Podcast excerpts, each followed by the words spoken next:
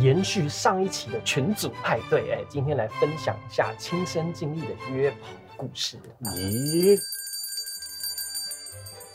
Hello everyone，我们是。其实说书在人，影片开始之前，帮助我们订阅频道，打开小铃铛。好那我们今天就来聊一下这个约炮的亲身经历的故事。呃台湾的话呢，很多男生几乎都会用骗的方式来骗炮，这是一个现在还蛮普遍的现象。我就有听过很多种，要不要来我家看猫咪啊后空翻？对对对对对。那首先呢，呃，我们必须先来讨论一下炮友是怎样的一种关系。那我自己的建议呢，是你一开始你就要跟你的对象讲明白，呃不骗，对，不要用骗的。呃，嗯很多男生会用骗的，假交往，嗯真约跑。就是要骗你尿尿的地方。呃，没错，炮友它也是一种朋友关系。哦，你们两个还是朋友，呃但是呢，你们这种朋友关系呢，不是一种单纯的朋友关系，嗯你们的友情不单纯，嗯因此呢，会需要上三道锁。第一个呢是不能找生活圈的人，就不能有生活有搭啊嘎，不对能对是对朋不能友是，交集的，对吧？对对不能也不能是朋友的朋友。对对之。前听到的都不是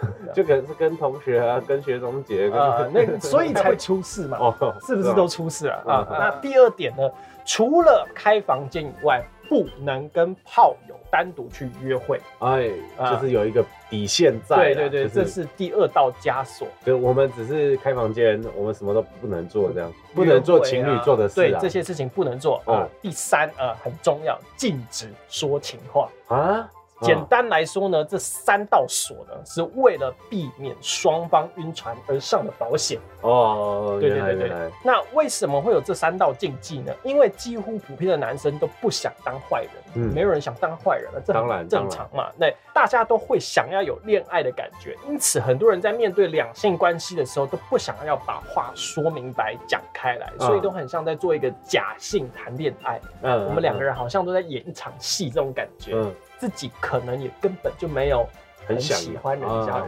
对。然后就是这样说，哎、我真的很爱你啊。那事实上哦根本就是就是你讲出这句话，你就在骗人了。对对，嗯这样子就会伤害到人家。嗯，而当对方想要追求进一步关系的时候，你就会冷处理。很多男生是不是这样？突然就是突然就断去那里失联这样子，就觉得对方好像太多，开始有压力、有责任了。对对对对对。是不是然后这个时候就开始找借口分手，嗯嗯这就是很多情侣为什么交往不到几个月就会分手的原因。原来，那你自己有约过几个？我自己算不出来，我约过几个。哦，但是我可以说，这个数量，我会觉得我数字是高的，嗯，就是前段位的人 嘛。